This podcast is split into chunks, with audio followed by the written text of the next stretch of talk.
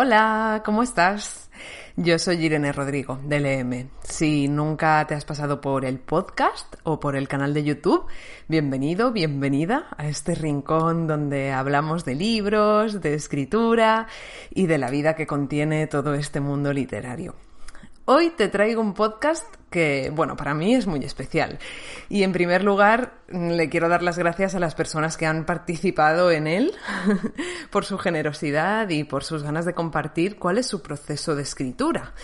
Ellas y él, porque son seis mujeres y un hombre, son escritoras y han querido contarte ¿Cuál es su proceso de escritura? ¿De dónde sacan las ideas? ¿Qué emociones, qué sensaciones, también qué miedos y qué inseguridades les provoca el acto de escribir? A mí me interesaba mucho conocer sus experiencias porque hace muy poquito he acabado, después de muchos años de pensarlo y repensarlo y nunca decidirme a hacerlo, he acabado ya por fin mi primera novela. Eh, ahora falta ver qué, qué, va a pasar con ella, ¿no? Porque de momento sigue en mi ordenador y, y bueno, quizá algún día se publique o no, pero lo más importante es que he conseguido este reto, que, que la verdad es que me daba mucho miedo, mucho respeto. Y, y, después de haberlo acabado, después de haber finalizado la novela, me siento muy satisfecha conmigo misma por el trabajo hecho y también por todo el aprendizaje que ha conllevado esta, esta aventura de meses de escritura, de mm, tiempo de corrección y también de mucho trabajo de gestación, porque yo creo que, al menos en mi caso, las ideas no surgen de un día para otro, sino que eh, digamos que es como un embarazo de alguna manera. Nunca he estado embarazada, pero me imagino que es una cosa así. Eh, durante nueve meses, o diez, o doce, o años, hay una idea que va tomando forma en tu cabeza hasta que sientes que estás, has llegado al momento de parirla, ¿no? De parirla que en el, en el aplicado al campo de la escritura, pues es escribir esa idea, desarrollarla. Pero bueno, estos autores te contarán cuál es su proceso de generar ideas, porque como verás es muy variado y también te contarán muchas cosas más. No me voy a extender mucho más antes de decirte quiénes son estas escritoras. Te lo voy a decir ya. Apunta, atenta. Sara Mesa, Eider Rodríguez, Rosa Montero, Javier Peña, Eva Baltasar, Elisa Victoria y Elisa Ferrer. A algunas las conocerás y las habrás leído, a otras quizá no, pero estoy segura de que sus experiencias te van a inspirar muchísimo y te van a allanar un poco el camino si tú también eres escritora, eres escritor, eh, si te gusta escribir, si lo has hecho ya o si todavía no te has lanzado a hacerlo en un proyecto ya sea corto como un relato o largo como una novela.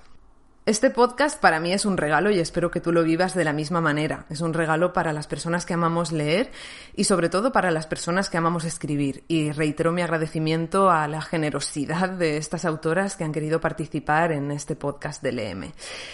Ahora se van a presentar mmm, y me gustaría que te quedaras con sus voces, porque luego iré poniendo sus audios sin volver a decir quién habla en cada momento. Si estás escuchando este podcast por YouTube, sí que verás que a cada voz la acompaña una fotografía y un nombre para que puedas identificar quién habla en cada momento. Pero si estás escuchando este podcast en Spotify, en iVoox, en iTunes, en cualquier plataforma, no vas a tener el apoyo de la imagen, con lo cual quédate con sus voces, porque ahora se van a presentar.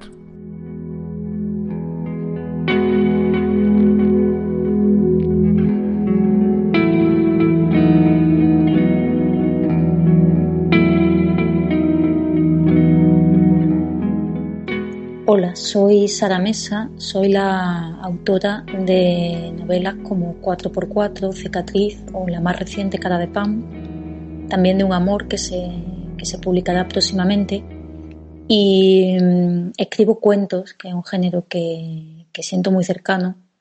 Eh, de entre mis libros de cuentos destacaría Mala Letra.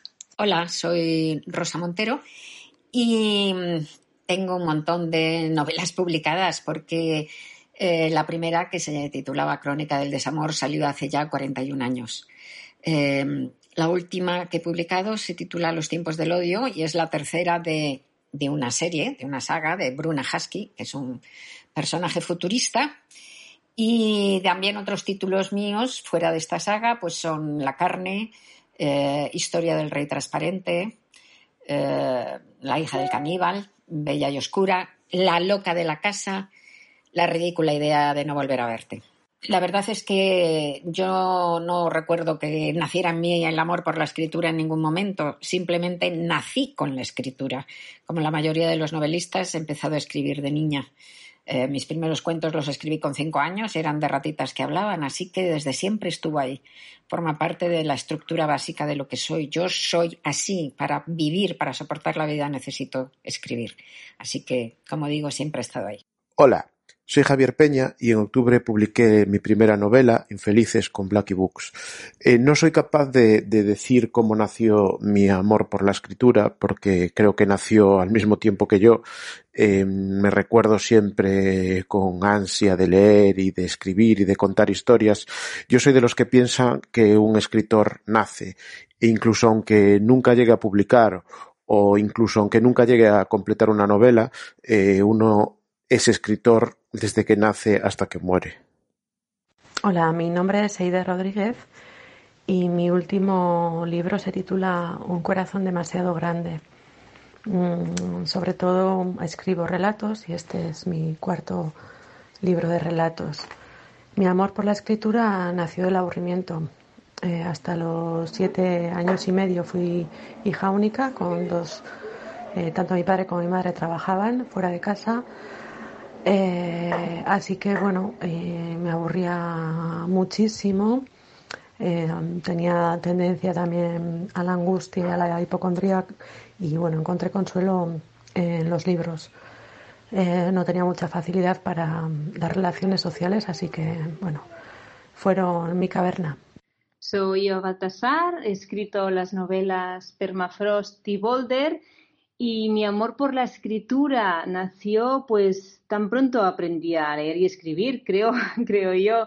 Eh, siempre llevé una, un diario personal, siempre escribía por mi cuenta cuentos, redacciones siendo muy pequeñita y ya de mayor, bueno, de mayor, de adolescente, empecé con la poesía, me estuve dedicando a ella porque es algo que, que hago por pasión, algo que me llena y que me da muchísima paz y que lo gozo mucho también me estuve dedicando hasta que publiqué la primera novela, Permafrost, una novela también creo que llena de poesía porque no dejo de trabajar el lenguaje de forma poética, que es tal como me gusta escribir y tal como me gusta vivir.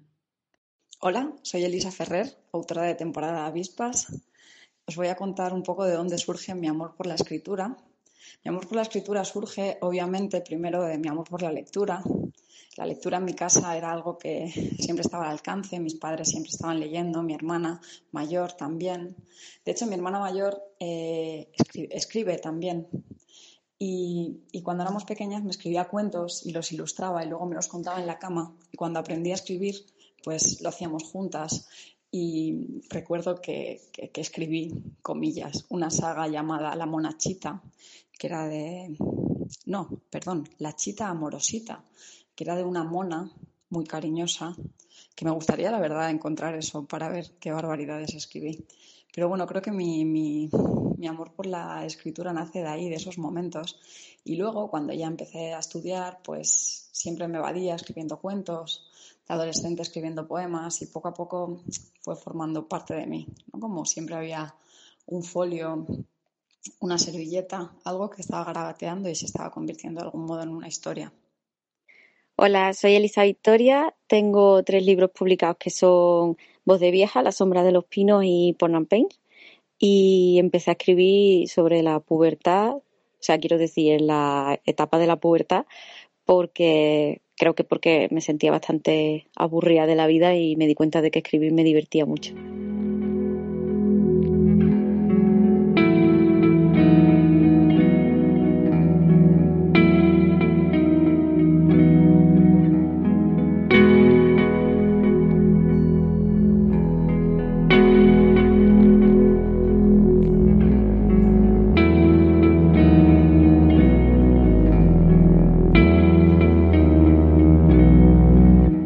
Creo que algo que solemos preguntarnos mucho las personas que amamos leer y también aquellas a las que además nos gusta escribir es de dónde sacan las ideas nuestras autoras, nuestros autores favoritos. Son intuiciones que surgen en un momento dado y se van desarrollando poco a poco hasta que nace la necesidad de contarlas a través de la palabra. O son imágenes, o vienen a través de los sueños. Bueno, ahora vas a ver que cada una de estas autoras mm, genera y desarrolla las ideas de una manera.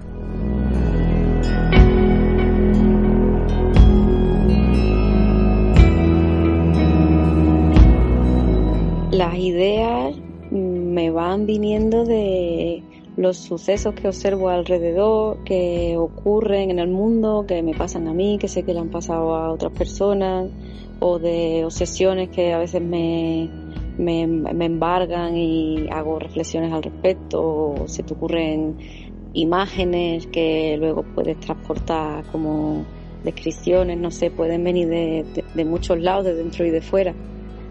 Y normalmente las desarrollo pues eh, escribiendo en papel porque anoto mucho a, mano y depende de cómo vaya la cosa pues las acabo trasladando a, a, un texto ya en, el ordenador donde le vas dando forma más definitivamente.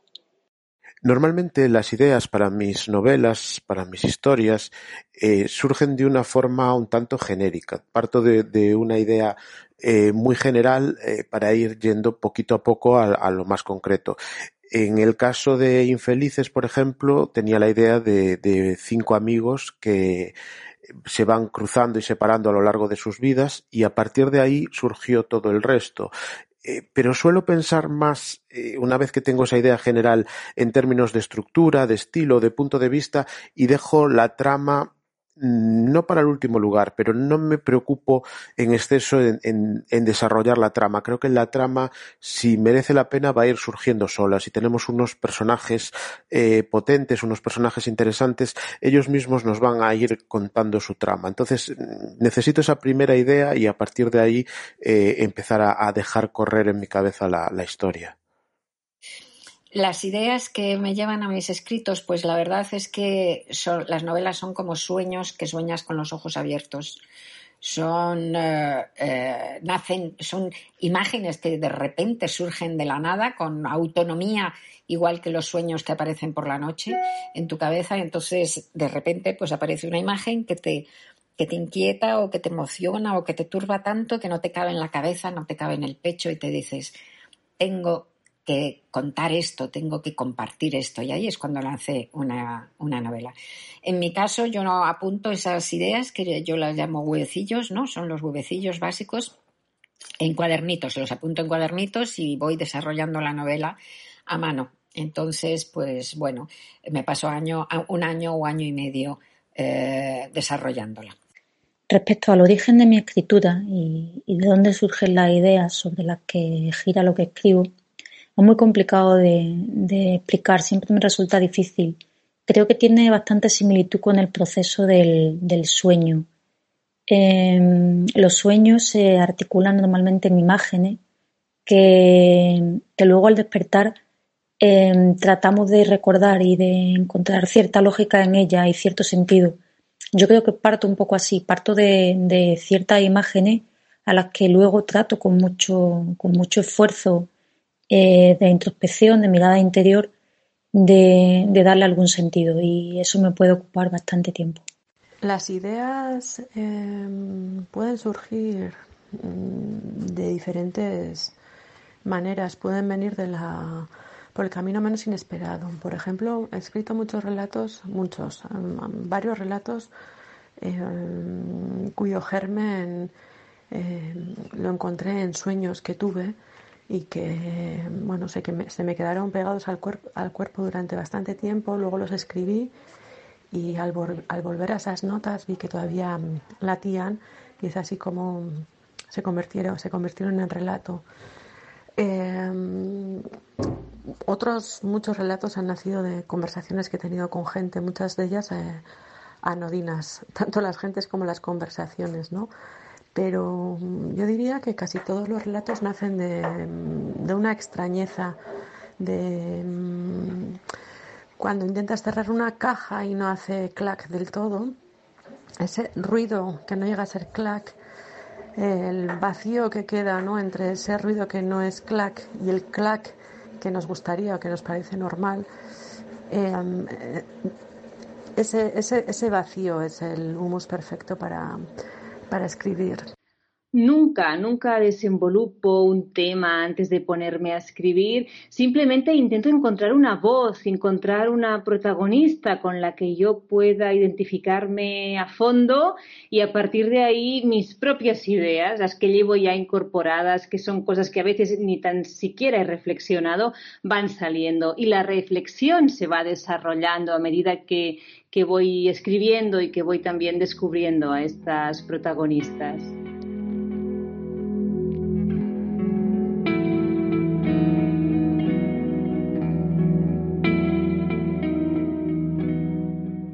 Desde que empecé con la aventura del EM y también y sobre todo eh, desde que empecé con una habitación propia, que es el programa de divulgación literaria que hago en la radio y en la televisión de Apunt Media, que es la radio televisión pública valenciana, desde que empecé con estos dos proyectos, como te decía, una de las cosas que más me gusta eh, preguntarle a los autores y a las autoras con las que me cruzo en mi camino es ¿Cómo es el proceso de escritura? ¿Cómo se desarrolla un relato? ¿Cómo se desarrolla un poema? ¿Cómo se desarrolla una novela?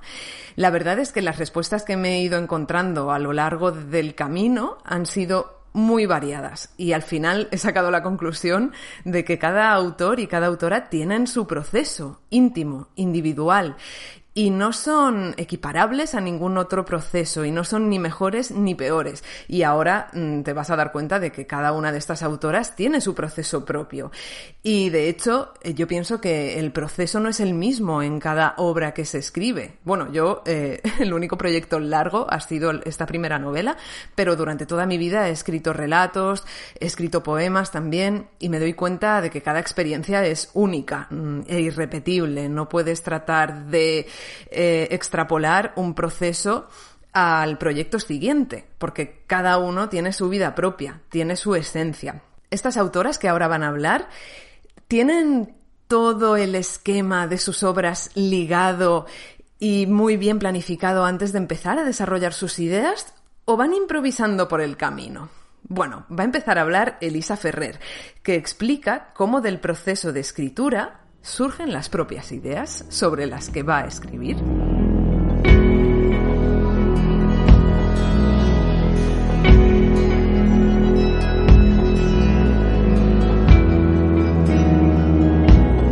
Mi proceso de escritura como escritora literaria es muy distinto a mi proceso de escritura como guionista. Eh, cuando escribo guion sí que tengo todo muy atado, escribo esquemas, eh, escaleta y sé desde el principio hasta el final qué va a ocurrir.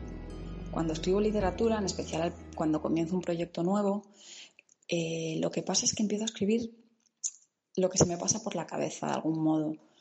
Eh, imágenes, imágenes potentes que me vienen. Empiezo a escribir sobre un personaje, aún no sé lo que le va a pasar, pero indago un poco en este personaje o en su vida, y sobre todo empiezan a aparecer imágenes potentes y empiezo a jugar con ellas. Y es a partir de ahí cuando, cuando empiezo a, a construir una vida de este personaje y a partir de la vida construida le invento una historia, algo que va a vivir. Y es entonces cuando ya empiezo a ver, a vislumbrar, ya es el principio y empiezo a vislumbrar el final. Y y es escribiendo cuando empieza a venirme lo que, lo que va a ocurrir a lo largo de la historia.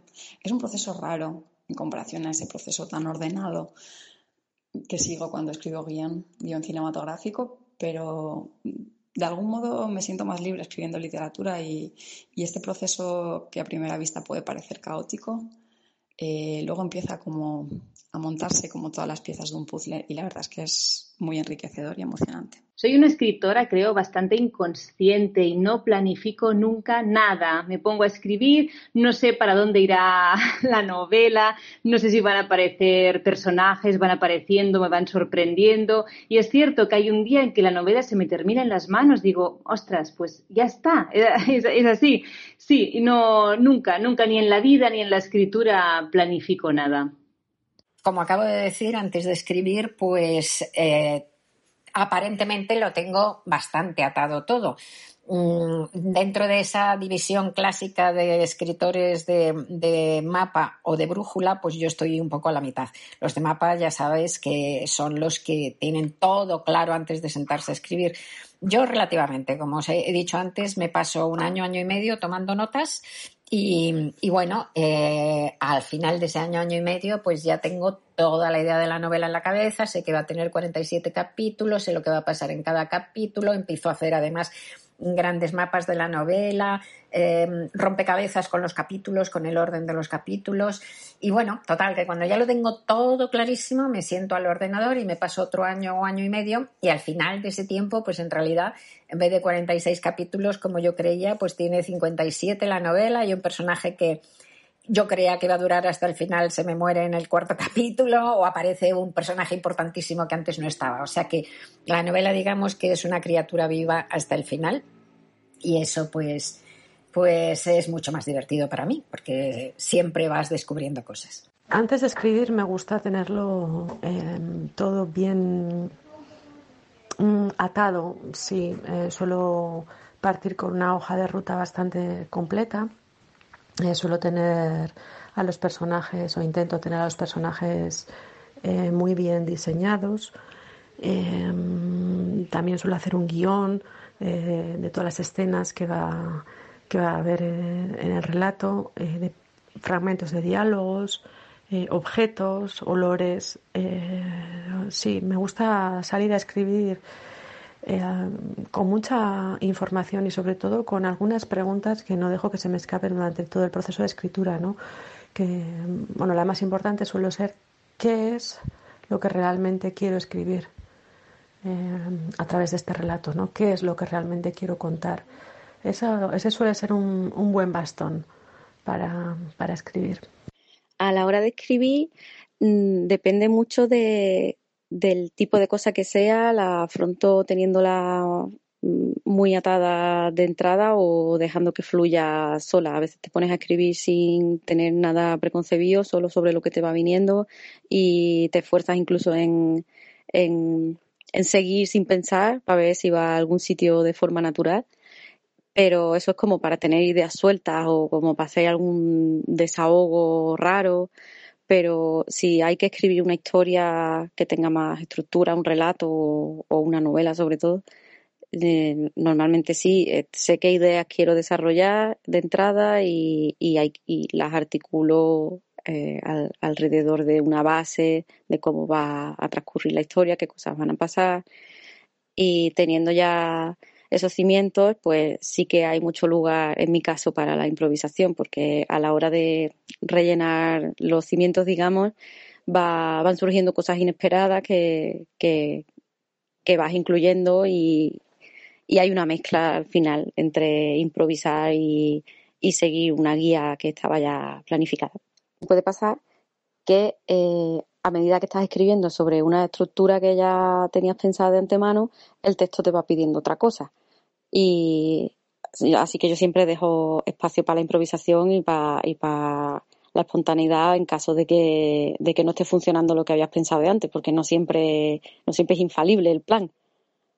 Para mí uno de los grandes retos a la hora de escribir es vencer a mi propio aburrimiento, al propio tedio eh, de, la escritura de la novela. Hay que tener en cuenta que es un proceso que va a llevar muchos meses y que va a requerir eh, un esfuerzo casi constante em, 24 horas eh, sumergido en la novela, porque aunque estés eh, haciendo otras cosas, la novela va a estar en tu cabeza y, y si no estás apasionado por tu propia historia, eh, puedes llegar a aburrirte. Yo siempre pienso que un escritor que se aburre en determinadas partes de, de, de su historia, de su novela, va necesariamente a aburrir al lector. Y esto pasa más a menudo y se nota en las novelas más a menudo de lo que igual podríamos pensar.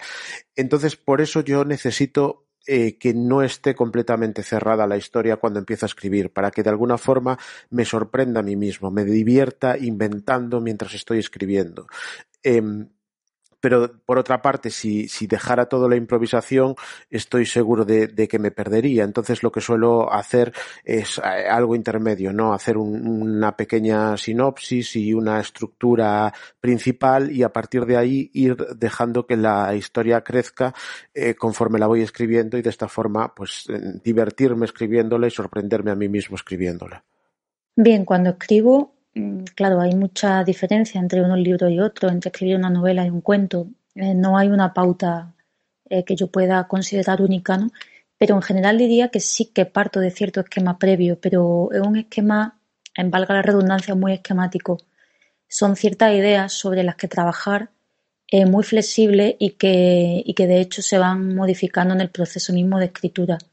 Yo siempre digo que el proceso de escribir eh, tiene mucho de misterioso. Es realmente un misterio cómo, cómo van saliendo eh, ciertas ramas cuando uno avanza por, por, la rama principal y se van abriendo otras, ¿no?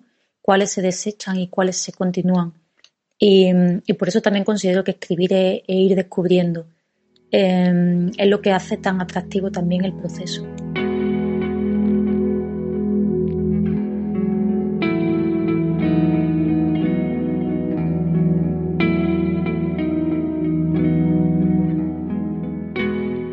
Yo creo que las personas que escriben lo hacen sobre todo porque escribir les aporta felicidad, les aporta alegría. Si no, mm, dejarían de hacerlo. Aunque, bueno, está el mito este tan popular del escritor sufridor que lo pasa mal escribiendo, pero creo que cada vez esto es menos común o está menos de moda decirlo. Es algo que creo que se ha quedado un poco desfasado. Quizá es demasiado romántico, ¿no? Ahora ya los escritores, las escritoras, eh, no les acompleja, no les importa decir que se lo pasan bien escribiendo aunque en algún momento puedan surgir dificultades y puedan surgir miedos o inseguridades. Pero de momento a mí me gustaría saber qué sensaciones, qué emociones son las más comunes en estas autoras que hoy te presento mientras están escribiendo.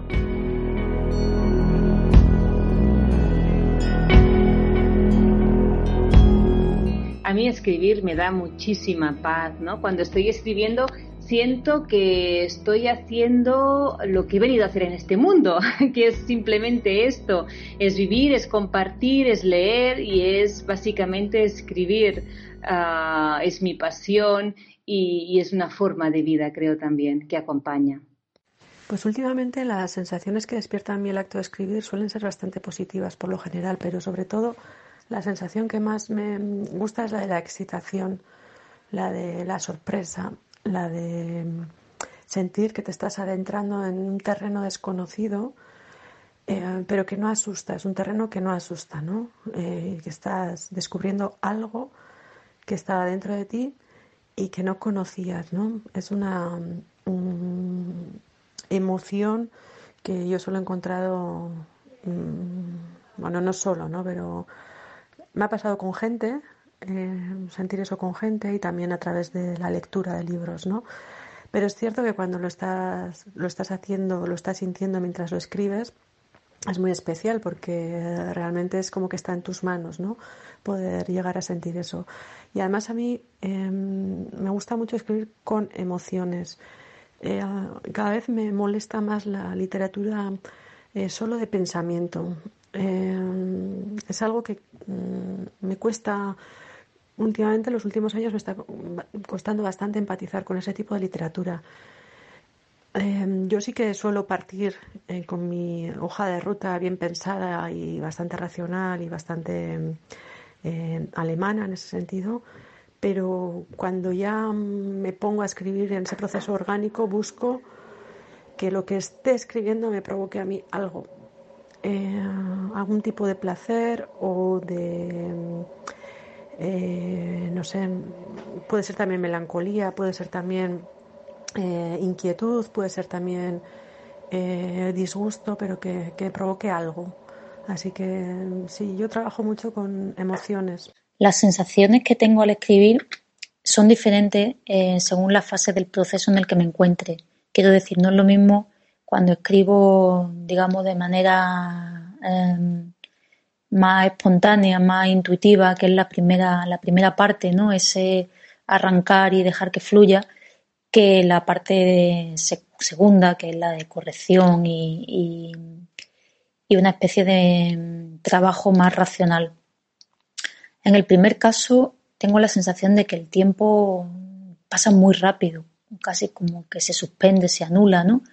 Em, entro en una, en una especie de, de evasión, de sensación muy agradable y, extraña a la vez. ¿no?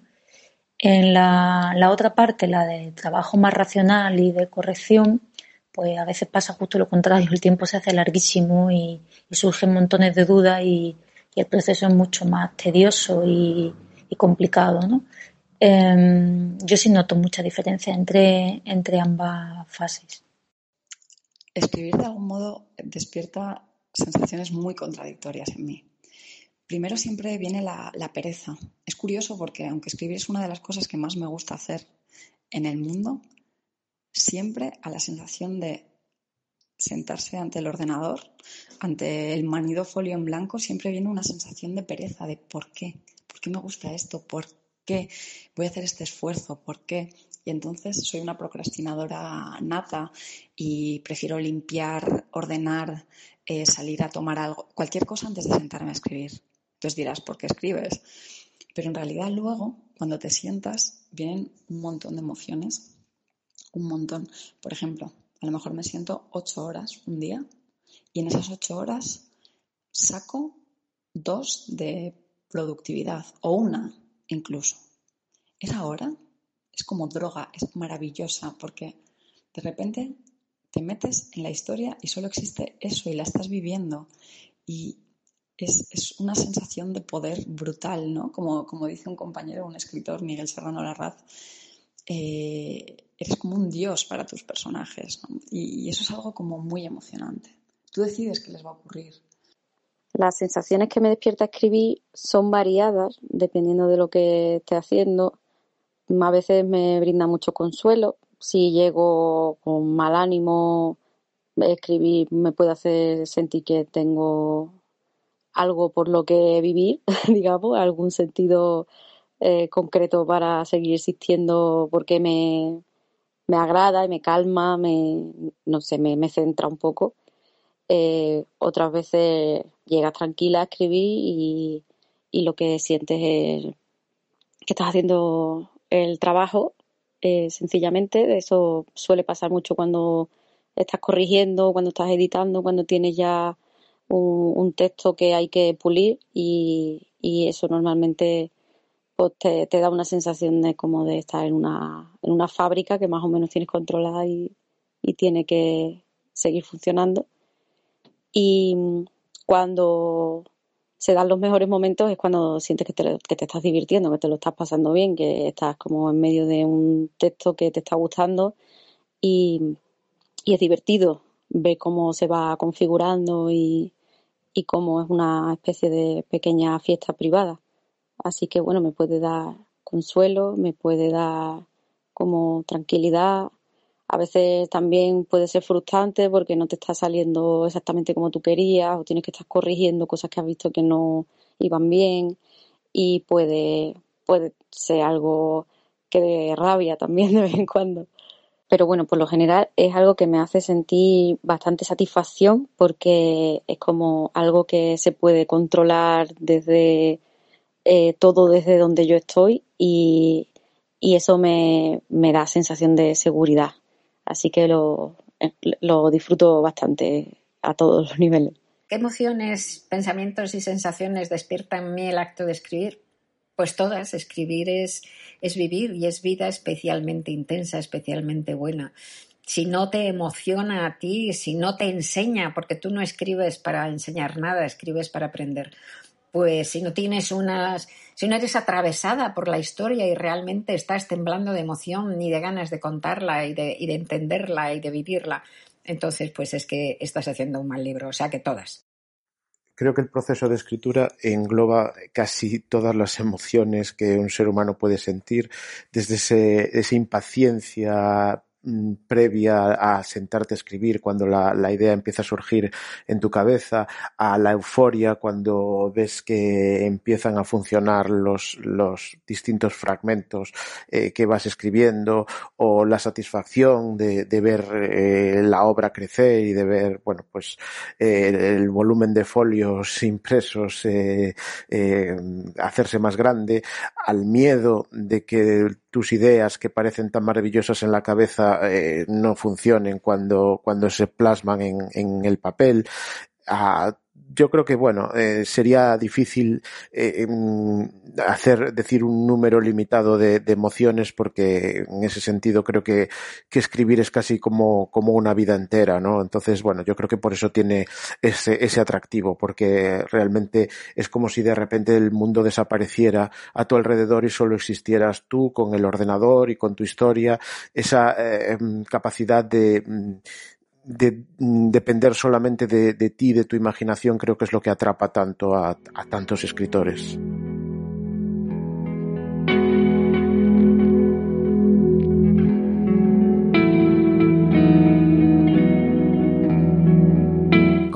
Aparte de buenas sensaciones en el proceso de escritura, también pueden surgir miedos, bloqueos, inseguridades. Miedo, por ejemplo, a que no guste lo que tú estás escribiendo, a no terminarlo, a bloquearte, a quedarte en blanco, a quedarte sin ideas. Miedo a si interesará, si no interesará, si lo que tú has dicho ya lo han dicho otros antes y lo han dicho mejor. Miedo a si en algún punto del proceso creativo te has desviado del camino correcto y a lo mejor un personaje que tenía mucha fuerza se te ocurrió matarlo, por ejemplo, y resulta que 200 mm, páginas después te das cuenta de que eso fue un error y que a partir de ahí la novela ha caído en picado. Bueno, hay escritores que no sienten estas inseguridades, estos miedos, pero creo que lo más común es sentirlas en algún momento. Estas autoras te van a contar cuáles son sus miedos y sus inseguridades más frecuentes.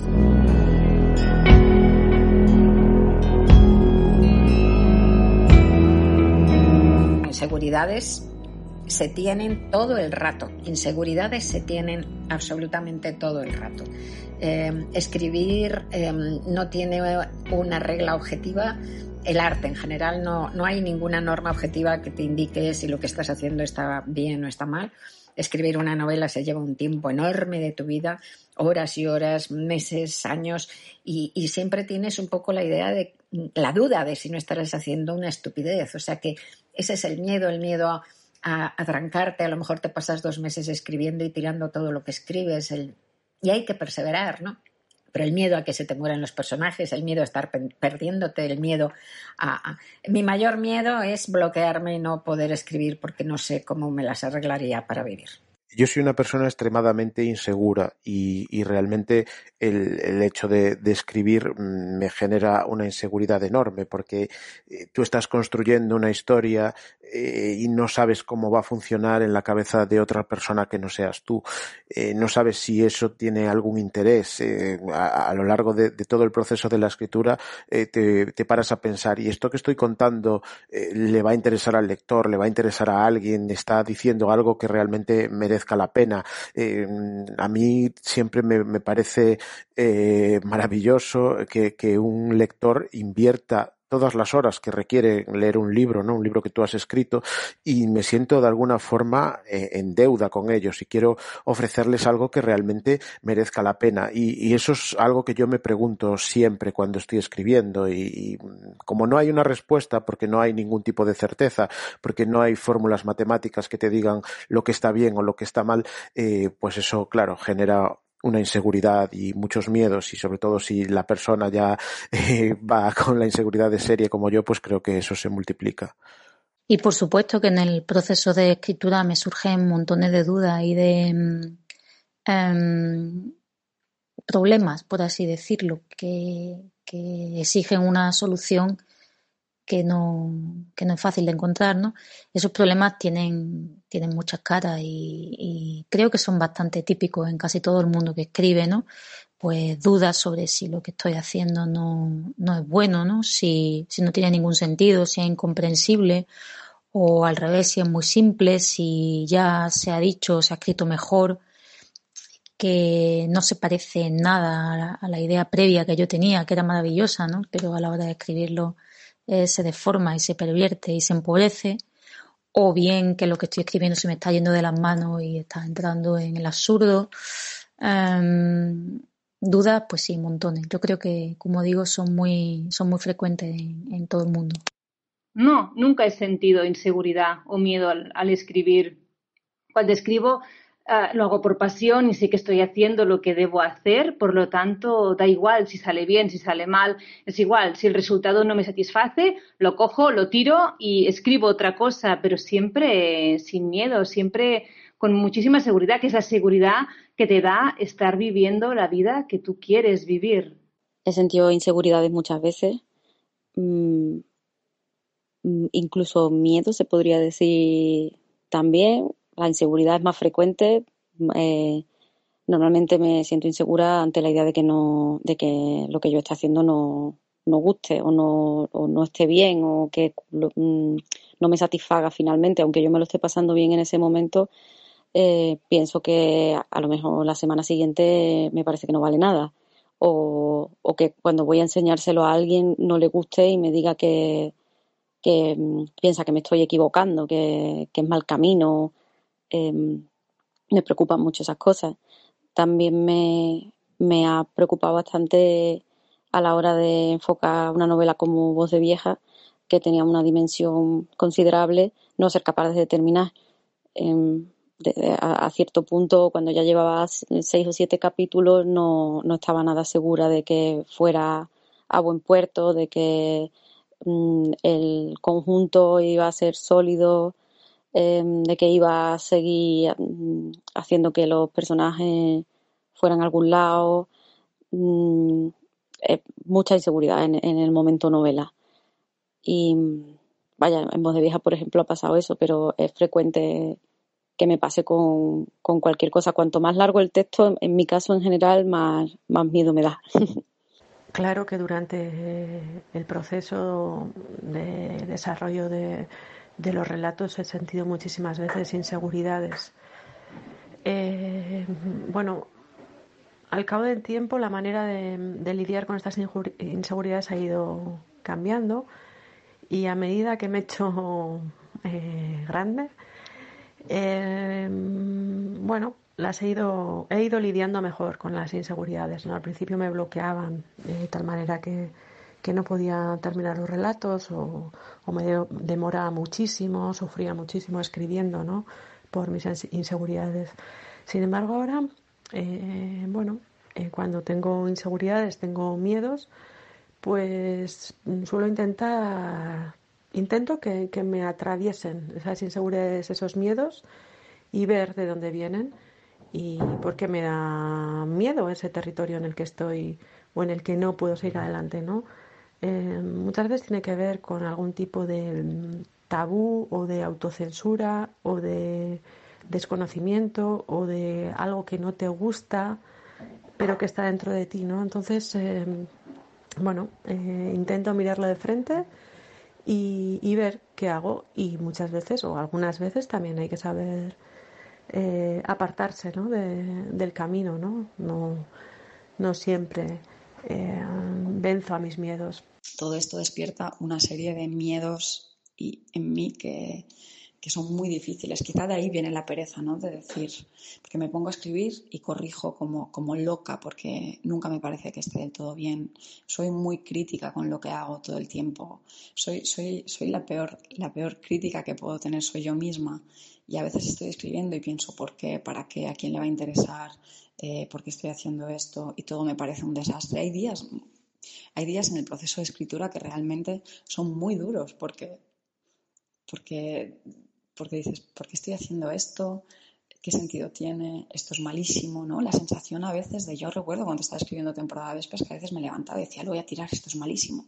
Y otros días me levantaba con una euforia extraña de, ¡buah! Esto es la leche, va a estar súper bien. Y esos días eran los que más producía. El resto de días eran los que corregía, que son muy importantes. Pero creo que la clave está en quitarle importancia al hecho de escribir, ¿no? en decir, bueno, esto es mi disfrute, este es mi, esta es mi pasión y la voy a gozar. Y creo que cuando le quitas importancia a lo que haces, lo empiezas a hacer mejor.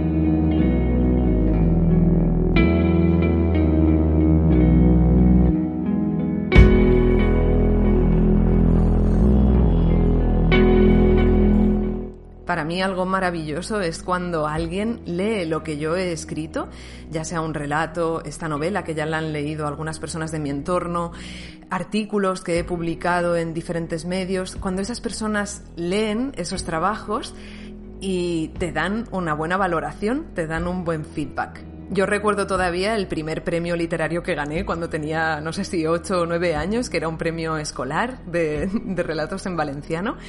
Y lo recuerdo con muchísima emoción, el hecho de saber que había habido un jurado que había leído mi cuento, que había pensado que era digno de un premio y que muchas personas lo leerían después porque ese cuento iba a ser publicado en, en, un libro de relatos con todos los cuentos premiados. Luego también he sentido tanto placer cuando he visto otros relatos o, u otros artículos más ensayísticos en publicaciones ya siendo más mayor, de hecho casi todas son muy recientes, pero todavía no sé qué se debe de sentir cuando ves publicada tu primera novela o tu primer libro de relatos solo tuyo, todos, todos tus relatos en un mismo libro, o tu primer libro de poemas. Bueno, yo creo que esta pregunta de ¿qué sentiste cuando viste tu primer trabajo publicado? es algo que a los lectores y a las personas que nos gusta escribir Em, nos interesa mucho saber de los autores que nos gustan. Así que esta pregunta de qué sentiste cuando viste tu primera obra publicada también se la he hecho a las autoras que hoy nos acompañan en este podcast.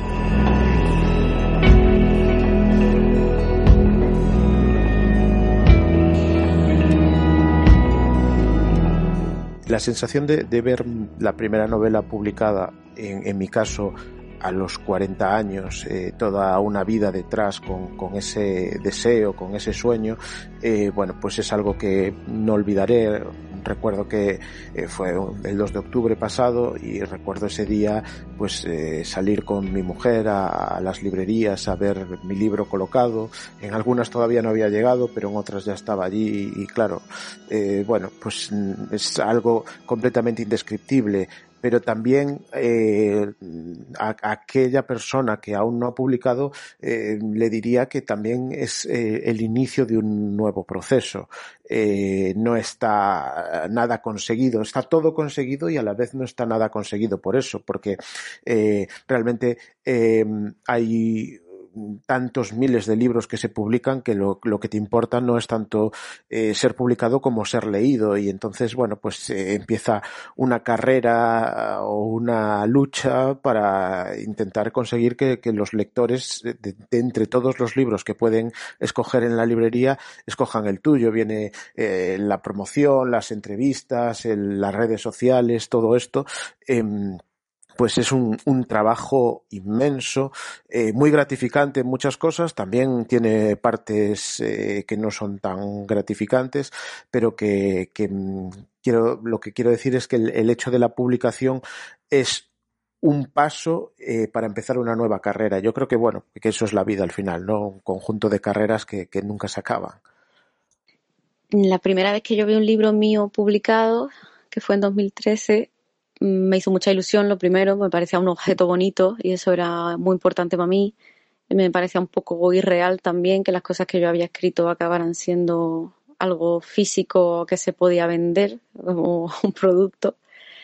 Y me causó mucha, mucha satisfacción, claro, eh, porque, bueno, me hacía sentir realizada y sobre todo sentía como que se había abierto cierto camino que yo podía seguir cierto camino, digamos, concreto, que, que mm, a mí me gustaba mucho escribir, pero lo hacía de una forma muy privada y solitaria y de repente eh, eso lo, lo solidificaba, lo, me, me, consolidaba el oficio que, que yo estaba intentando adoptar. No creo que publicar un libro te haga más escritor que no publicarlo, porque la cuestión es que, que tú escribas por tu cuenta, pero sí cuando estuvo publicado, el mío primero, me llenó de esperanza y de, y de eh, ilusión por, por dedicarme más plenamente a, a lo que más me gustaba y que eso era importante. La primera vez que un mm, trabajo mío fue publicado fue un libro de relatos y poco después ahora y bueno, sentí una especie de desapego y a la vez, que, bueno, que luego interpreté como terror, ¿no? Vi algo que había salido de mi interior, que se había convertido en un objeto que estaba eh, a la mano de cualquiera y, que yo de alguna manera, eh, tenía que defender. Es algo que hizo que me sintiese fatal y no tengo buen recuerdo de mi primer trabajo publicado, la verdad. Eh, recuerdo haberlo pasado realmente mal en las presentaciones públicas, en la promoción del libro, en los clubs de lectura. Eh, sí, sí sentía pavor porque la gente pudiese ver quién estaba detrás ¿no? de, esas eh, líneas o qué iban a ver eh, de mí ahí, ¿no? Entonces no, no tengo una sensación agradable, o sea, no, yo pensaba que iba a ser algo mágico y realmente no lo fue. Pues la verdad es que publiqué tan, tan temprano que no sentí mucho. Eh, como novelista, como periodista, perdón, empecé a publicar con, con 19 años y como novelista, con, como he dicho, con 20, 28, 29. Pero esa primera novela me parecía tan mala, tan precaria, tan, tan lejana de lo que yo quería conseguir en la literatura que, aunque bueno, fue, fue emocionante y tal, pero bueno, me pareció como un pequeño pasito en el camino, en un camino muy largo. Y es verdad que ha sido así. O sea que, digamos que me, me emocionó, pero tampoco perdí la cabeza de ninguna de las maneras. Antes de publicar la novela, Temporada de Avispas, eh, formé parte de, alguna antología de cuento y de, poesía. Y recuerdo cuando llegaron los libros a casa, como abrirlos con una emoción, como, cuando eres una niña y llega Papá Noel y por la mañana te levantas o vienen los Reyes Magos y, abres el, regalo, ¿no? Es como, como, será como, como me lo había imaginado y es una sensación muy emocionante. Cuando llegó el libro, a casa, cuando llegaron los, la caja con los ejemplares de temporada de avispas, recuerdo que fue como, sí, como si fuera mi cumpleaños. Eh, de hecho, no estaba en casa cuando llegaron los ejemplares y mi pareja los escondió, entonces los encontré de repente como una súper sorpresa. Y cuando abrí la caja y vi ahí los libros, ves ahí los agradecimientos, ves tu nombre, ves que todos esos desvelos y todo ese, trabajo se ha convertido al fin en un libro, no sé, no se puede explicar, es, es muy emocionante. Pues cuando empecé a publicar el primer libro que, que, publiqué, o incluso, bueno, cuando empecé, cuando el primer texto que publiqué en una revista, ¿no? Em, fue una, por supuesto, una sensación de felicidad, ¿no? Pero que tenía mucho que ver con, con el descubrimiento de que lo que yo escribía podía interesar a otras personas y que por eso mismo alguien había decidido publicarlo. Tengo que decir que, al principio cuando yo escribía no se, lo, no se lo decía a nadie, lo hacía de manera privada y secreta y, y, no me preguntáis por qué, porque no lo sé, pero supongo que tiene que ver con la duda sobre, sobre mí misma y sobre mi propio trabajo. De modo que cuando empecé a mandar mis textos a, a editoriales y a revistas y a premios y a todos estos sitios donde se mandan cuando uno empieza, pues lo hacía con total clandestinidad y cuando todo eso empezó a publicarse poco a poco, pues em, fue como, como he dicho antes, la, la felicidad de descubrir que, que tenía quizá algún sentido haberlo escrito. Mi primer trabajo publicado fue un poemario titulado Laia, que escribí eh, pensando en, mi, en la que ahora es mi mujer aún y, inspirada por ella y lo tuve en las manos y pensé, ay, mira, era esto. y hasta aquí. Fue una felicidad muy tranquila, no fue tampoco emocionante, así como, no, fue, no sé, algo como muy natural, ¿no? De hecho, el trabajo yo ya lo había hecho, que era escribir. Y el resultado, pues, lo acogí con, con gratitud y con tranquilidad.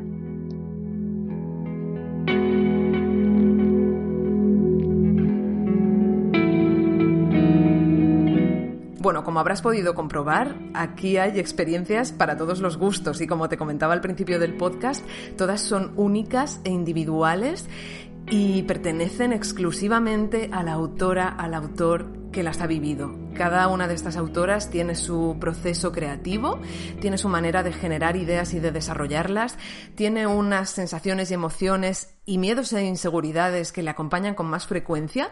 Y yo de todo esto, el aprendizaje más importante que saco es que cada cual vive la escritura de una manera, igual que cada uno de nosotros vivimos la lectura de una manera y a unos nos gusta leer más rápido o más despacio, o leer en el sofá, o leer en la cama, o leer cuatro libros al mismo tiempo, o centrarnos únicamente en uno, cada persona que escribe, cada escritor, cada escritora, tiene su manera de crear y tiene sus tiempos y tiene su ritmo. A mí escuchar estos testimonios me ha ayudado a darme cuenta que no hay una manera correcta de escribir. No es mejor una obra, una novela, por ejemplo, si la escribes en cuatro meses que si la escribes en dos años. No es mejor si te acechan miles de inseguridades o si no te acecha ninguna.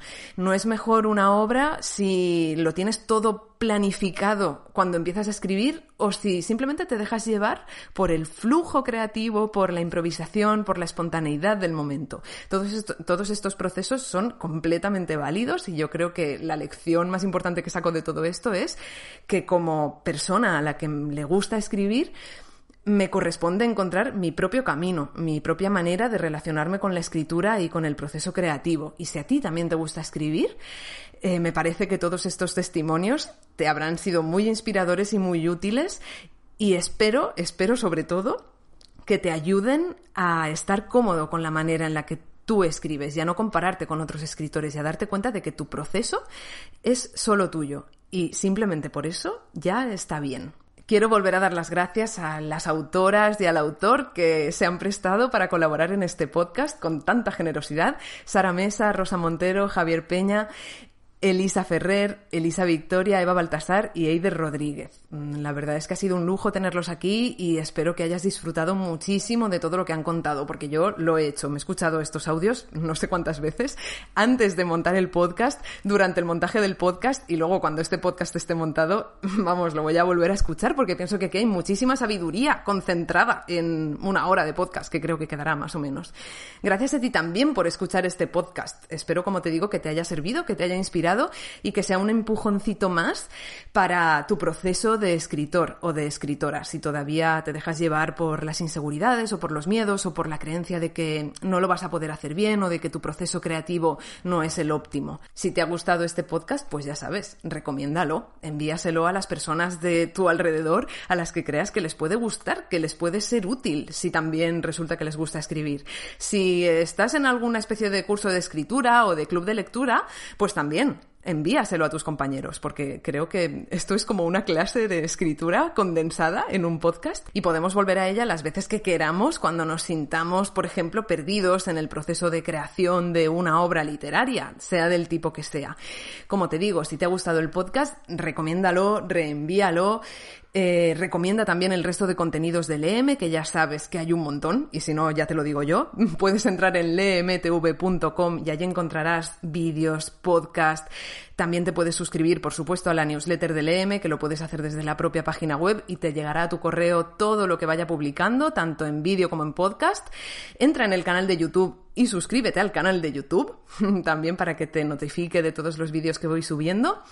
Y no te olvides de seguirme en las redes sociales. Estoy en Instagram bajo mi nombre, Irene Rodrigo, en Twitter también con mi nombre, Irene Rodrigo. Y luego en Facebook eh, tengo la página de Facebook de LM, que si buscas Leeme Irene Rodrigo te saldrá. Y así puedes estar al día, igual que con la newsletter de Leeme, de todo lo que voy publicando. Me gustaría hacer una segunda entrega de este podcast con otras autoras, con otros autores, creo que será dentro de unas semanas o dentro de unos meses, pero si tienes algún autor o autora al que te gustaría escuchar, déjamelo en los comentarios de YouTube o del podcast en la plataforma que lo estés escuchando o envíame un email. Si te suscribes a la newsletter del EM tendremos contacto directo a través de email y a mí me encanta leer tus sugerencias y tus ideas acerca de los contenidos que os voy enviando. Y si quieres comentar cualquier otra cosa, pues eh, yo leo todos los comentarios y cuando puedo los contesto. Un abrazo muy fuerte y sobre todo te deseo que sigas leyendo y que sigas escribiendo mucho, mucho, mucho y que lo disfrutes.